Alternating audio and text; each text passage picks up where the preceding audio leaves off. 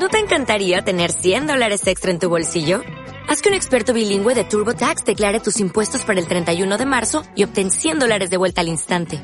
Porque no importa cuáles hayan sido tus logros del año pasado, TurboTax hace que cuenten. Obtén 100 dólares de vuelta y tus impuestos con 100% de precisión. Solo con Intuit TurboTax. Debes declarar para el 31 de marzo. Crédito solo aplicable al costo de la presentación federal con TurboTax Full Service. Oferta sujeta a cambios o cancelación en cualquier momento. Escuchas. Escuchas un podcast de Dixo. Escuchas Disidencia con Pablo Macluf. Ser parte de la sociedad no significa pensar como las mayorías. Disidencia. Conducido por Pablo Magluf.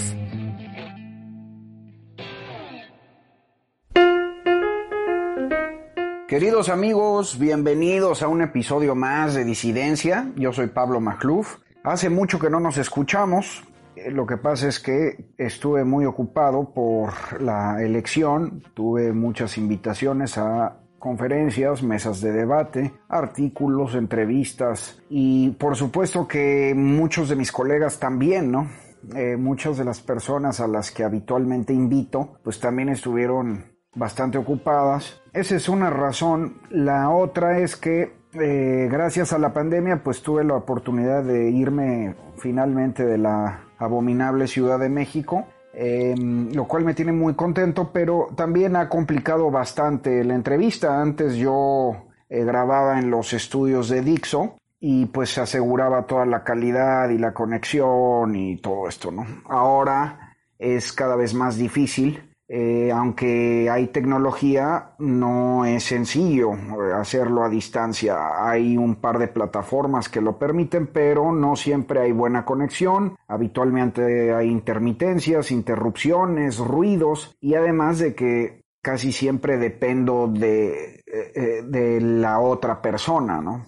Entonces, en las últimas semanas tiré a la basura bastantes episodios, aunque usted no lo crea, habrán sido tres. Y pues eh, digo, vamos, gajes del oficio, no es queja, solo que eh, sí me parece una buena justificación para con la audiencia, ¿no? Eh, ahora he preferido, más que lanzar un episodio a la semana, he preferido asegurar la calidad y la profundidad, sacrificando la periodicidad.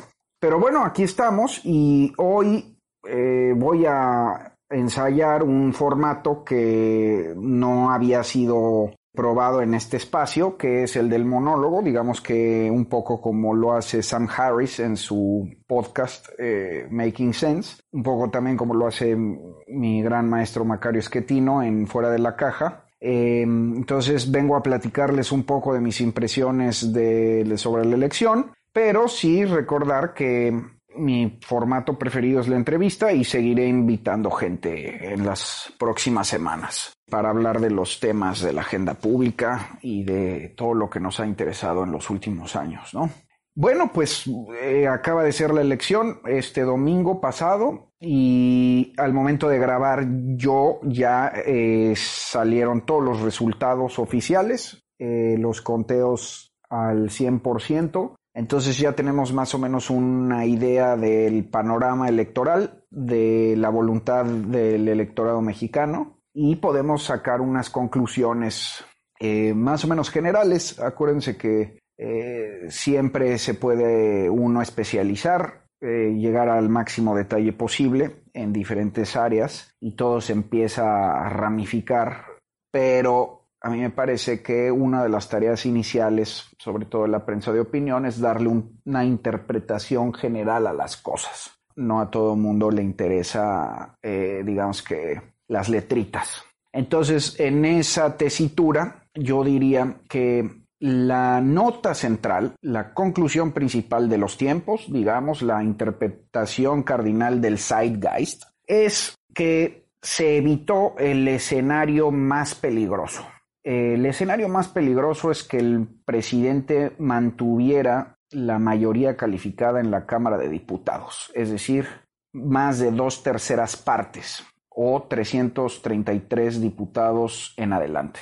Eso hubiera consolidado, refrendado su proyecto de concentración unipersonal de poder, que como sabemos es un proyecto autocrático, destructivo, iliberal, despótico y autoritario. Entonces, a mí me parece que en esta elección lo central es que se pone freno a esa inercia. Y quien pone freno a esa inercia es la alianza opositora. La alianza opositora, PAN, PRI, PRD, le quita más o menos 10% de los diputados a la coalición gobernante, unos 51 diputados, por ir en alianza. Entonces, la alianza cumple su principal propósito. El propósito de existir de la alianza, a mí me parece, eh, más que a nivel regional o a nivel local, era fraguar un contrapeso legislativo en el Congreso. Y eso se logra. Le quitan la mayoría calificada al presidente. También le quitan la mayoría absoluta a Morena. Morena ahora ya no cuenta por sí solo con mayoría absoluta, es decir, la mitad más uno. Va a tener que aliarse ni más ni menos que con el Partido Verde, que, como sabemos, no se vende barato. Y no solo no se vende barato, sino que a medida que transcurre el sexenio y el presidente se vea cada vez más debilitado, sencillamente porque eh, le queda menos tiempo y se empiezan a abrir otras opciones, el verde lo va a ir abandonando, es lo natural. Eh, o buscará otros horizontes y cada vez le será más caro mantener esa mayoría eh, absoluta.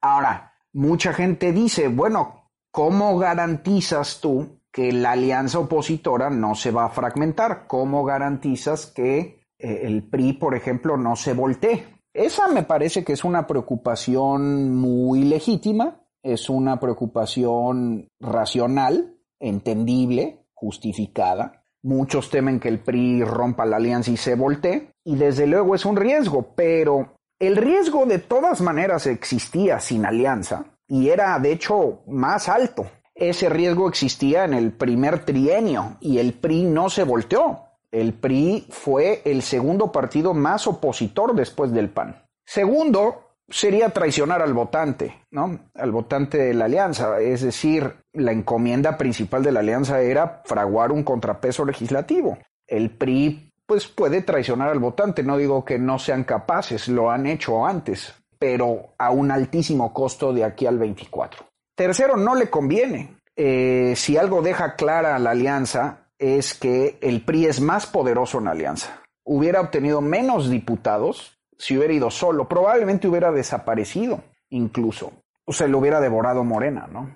Y finalmente, no creo que el PRI vaya a dejar que el PAN sea la única oposición. Si el PRI se voltea, el PAN pues tiene la carrera libre para ser el último dique frente al presidente y eso en el corazón humano se conoce como el disidente y generalmente se lleva las simpatías, ¿no? Que es digamos el David contra el Goliat y dejar al PAN que sea la única oposición solita de aquí al, al 24, pues es abrirle el camino a una sucesión panista. Entonces a mí me parece que la alianza tiene todos los incentivos para mantenerse unida. De hecho, entre más fuerte sea ese vínculo, es más difícil que el poder presidencial coopte a ciertos legisladores o partes importantes de las bancadas. Los mismos partidos adquieren poder. Esto es bajo un principio político clásico que dice que el poder engendra poder. Power begets power. Y no solo al interior del legislativo. Es probable que, por ejemplo, los ministros de la Suprema Corte también eh, se puedan defender un poquito mejor. Lo mismo con los senadores, incluyendo sobre todo los del PRI, ¿no? Entonces, a mí me parece que esta es una gran noticia porque se evita el peor escenario posible, que era la, el proyecto autocrático de López Obrador. Ahora bien, eso no quiere decir que la democracia no esté en riesgo. Siempre, ustedes me conocen, yo tomo la postura de Pascal, de Blaise Pascal, es decir, parto desde el pesimismo. Frente al poder, siempre el peor escenario posible la democracia sigue en riesgo por el talante autoritario de López Obrador, porque sabe amenazar opositores, por su capacidad de destrucción institucional, porque va a mantener a través de sus alianzas con la mayoría absoluta, va a mantener control del presupuesto, es decir, de todo el dinero, y va a poder también modificar las leyes secundarias de la Constitución. Es decir, tiene bastantito para destruir al país, eh, bastantito, pero no el peor escenario posible, que era la mayoría calificada, que es pues, un Congreso absolutamente entregado. Y en ese sentido, no va a poder su agenda unipersonal de poder, pues no va a poder, por ejemplo, destruir al INE, al árbitro electoral, no va a poder destruir los órganos autónomos, eh, no va a poder destruir a la Constitución, no va a poder erigir un nuevo constituyente, como algunos críticos lo han sugerido, y mucho menos, me parece, coquetear con una reelección o una permanencia en el poder. No, al menos, todo lo anterior, no al menos por la vía legal. Es decir, desde luego que se pueden ensayar ejercicios autoritarios, pero tendrían que ser eso, ejercicios autoritarios, manotazos, ya extralegales. Por ejemplo, pues puede seguir gobernando a decretazos, ¿no? Puede saltarse al Congreso y pues eh, fincarse con sus aliados en la Suprema Corte, veto a saber. Pero ya por la vía legal institucional, modificar el orden del poder para él perpetuarse, pues me parece que ya no. Eso es lo que se termina este 6 de junio, el sueño autocrático de López Obrador. Y ¿Qué queda entonces para el presidente? Esa es una de las preguntas que me parece claves, ¿no? Y ahí sí creo que debemos de mirar hacia el éxito que tuvo Morena en lo local, en las gubernaturas sobre todo. Ahí sí la alianza no me parece que haya funcionado propiamente, en buena medida porque pues la alianza pierde 10 de las 15 gubernaturas en disputa. El PAN se queda con dos, Movimiento Ciudadano que no iba en alianza se queda con una y el verde ecologista, válgame Dios, se queda con otra. Eh, entonces Morena gana 10 de las 15 y ese es un avance territorial muy significativo. Ahora, ¿por qué se da este avance de Morena? Eh, o, si lo quieren ver desde el otro lado, ¿por qué se da este retroceso en la alianza? Bueno, a mí me parece que una conjetura que podemos aventurar de bote pronto es que eh, sigue muy lastimada la marca de los partidos a nivel gubernatura.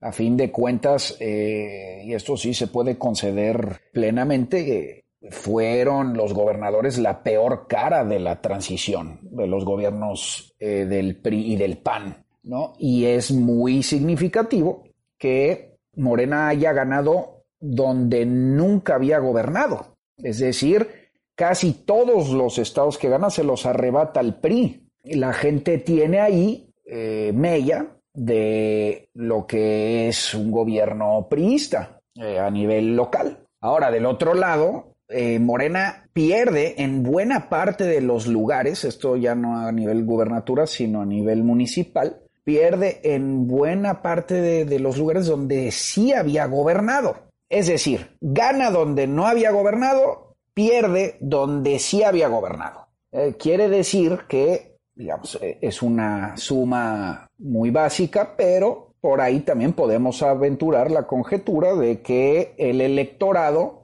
no le gusta ni el PRI ni el PAN, pero una vez probando Morena, prefiere regresar al PRI y el PAN, porque, como sabemos, siempre se puede estar peor. Otra cosa muy importante es que ahí donde ganó Morena, en los estados, este, generalmente hay violencia desbordada. Son estados bastante violentos, la mayoría costeros, tirándole también al, noroeste, todo el Pacífico y el corredor del Golfo. Eh, son estados pues muy violentos que van a tener que administrar. Eh, y pues eso no es nada fácil y además ya no habrá la excusa de la falta de coordinación entre la federación y lo local porque pues van a ser gobernadores morenistas, ya no se puede argumentar que eh, no hay simpatía política. Y del otro lado el presidente tampoco podrá condicionar sus apoyos ni de fuerzas federales ni de recursos. Entonces ahí va a venir un deterioro, un desgaste en el ejercicio del poder por las dos vías, tanto porque van a gobernar estados violentos como porque según los datos señalan, ahí donde gobierna Morena, la gente generalmente prefiere regresar al PRI y al PAN. Ahora bien, concediéndole un punto al presidente, el ejercicio territorial es siempre muy importante para las elecciones sexenales, las presidenciales, porque los gobernadores son generalmente los que reman el dinero son generalmente los que atraen el dinero de la federación y los que movilizan al voto federal, finalmente al voto nacional. Y ahora Morena va a tener muchos gobernadores y además va a tener, como ya lo mencioné, el control del presupuesto federal desde el Congreso. Entonces, esa combinación ciertamente pone a Morena en un panorama positivo. Es asequible una continuidad, digamos. Y eso lo que quiere decir, a mí me parece, es eh, tomando en cuenta lo que dije desde un inicio y haciendo una lectura ya un poquito más profunda de los tiempos, de la inercia, de hacia dónde va todo, es que fracasa el proyecto personal del observador, eh, digamos, el proyecto de concentración personal de poder se frena,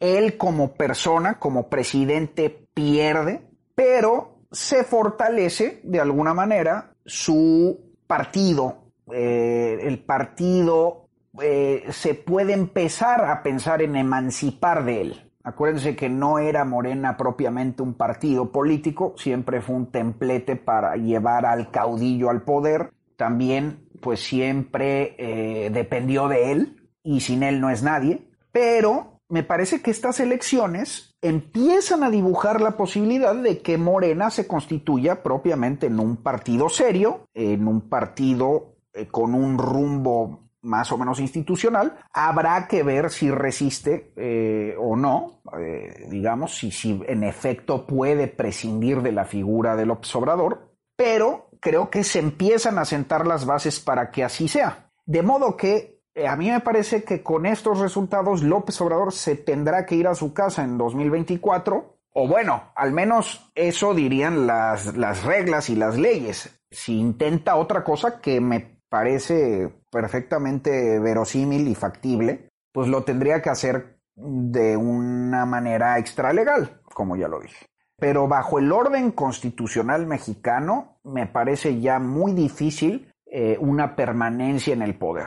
Tendrá que buscar de alguna manera una sucesión desde su partido o tal vez algún familiar, no lo sabemos, pero él como Digamos que para usar una analogía histórica pasa de ser un potencial Porfirio Díaz a, apenas soñar con una suerte de Elías Calles. Y digo Elías Calles porque pues algo que puede intentar es una suerte de maximato, ¿no? Tener ahí a delfines, un par de monigotes eh, controlados desde afuera del poder, pero eso ya también pues, se ve muy inverosímil porque López Obrador va a empezar a perder poder a medida que transcurre el sexenio. Pierde la Cámara de Diputados, como ya lo dijimos, eh, sus aliados que le dan mayoría absoluta se van a empezar a distanciar, cada vez cobrarán más caro y otros poderes adquirirán más valentía frente a él. Y también no olvidemos que pues sus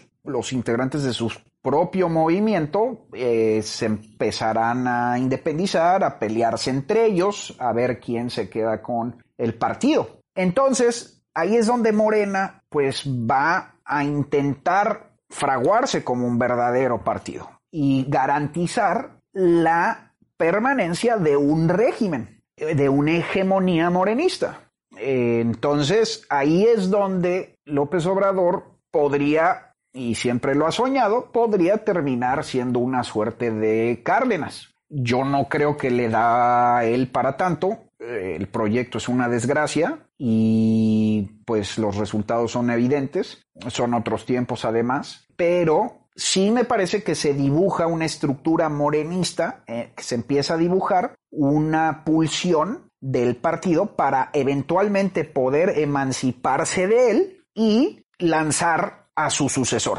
y asegurar una permanencia, una suerte de hegemonía. Entonces, para resumir, a mí me parece que pierde el caudillo, pierde el gran populista, pero a cambio se abre la posibilidad de una trascendencia de régimen, digamos, una continuidad. Se empieza a dibujar la posibilidad de que Morena se constituya propiamente en un partido que pueda continuar el proyecto obradorista. Ahora bien, es muy importante decir que la oposición sale muy fortalecida. Yo soy optimista en ello si juntas a toda la oposición, eh, se lleva el 52% de los votos. Es decir, ya la República votó más por partidos de oposición que por partidos del régimen. Entonces, eso es un clarísimo indicio de que se desmorona el mito de la mayoría eh, abrumadora, de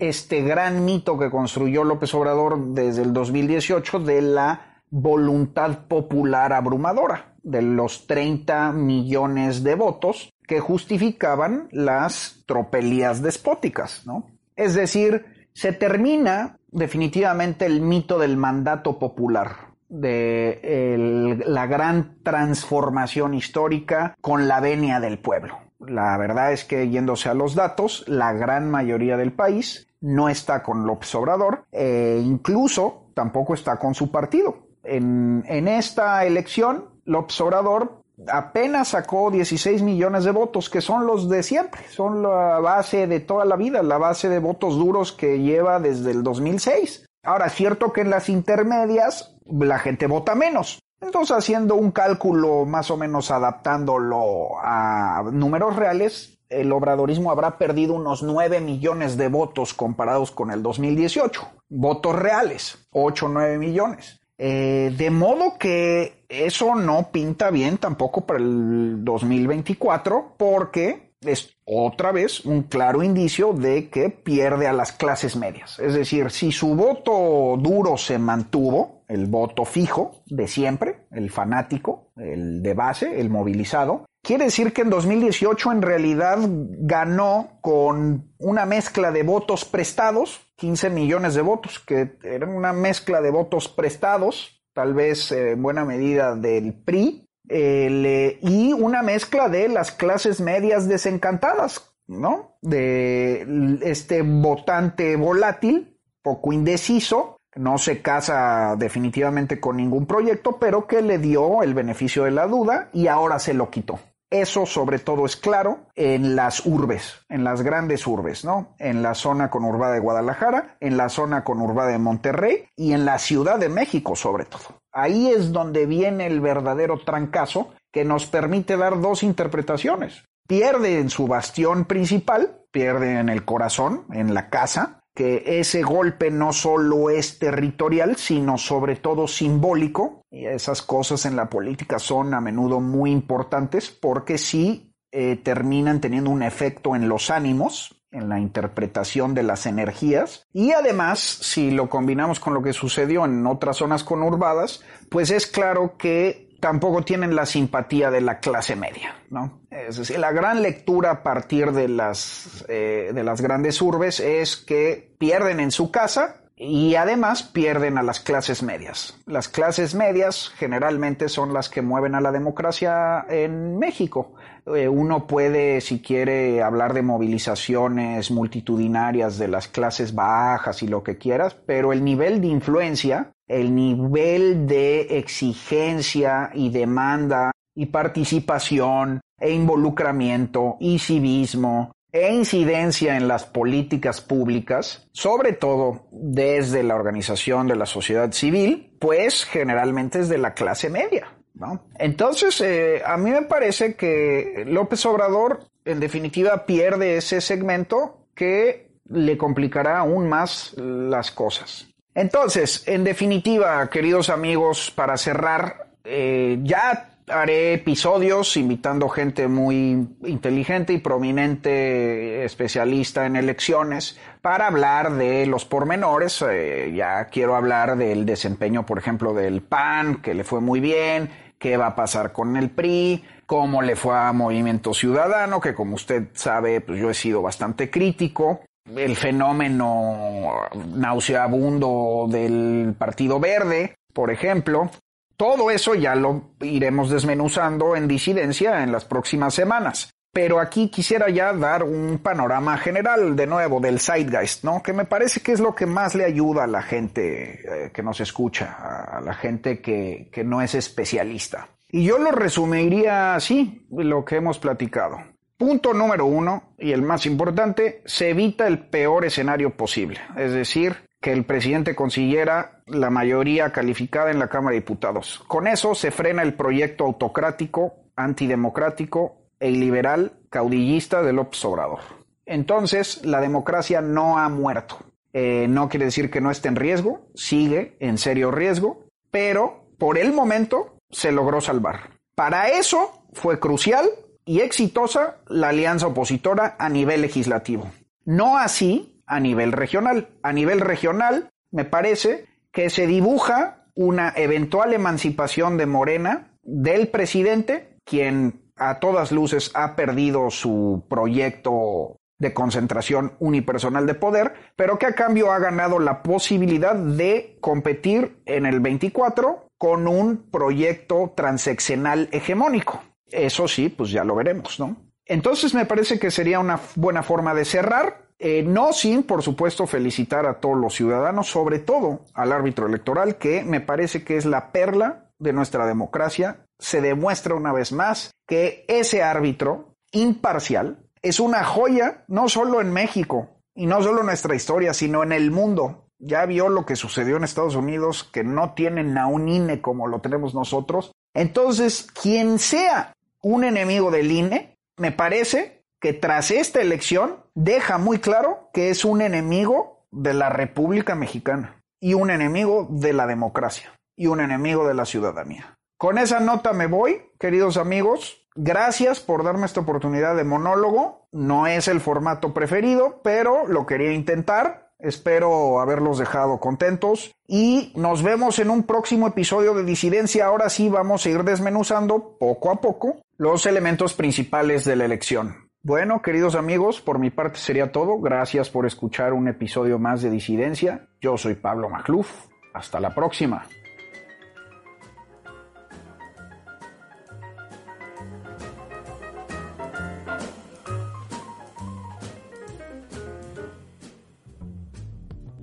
Dixo presentó Disidencia con Pablo Macluf.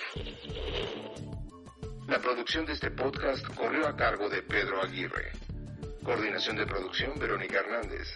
Dirección General Dani Sadia.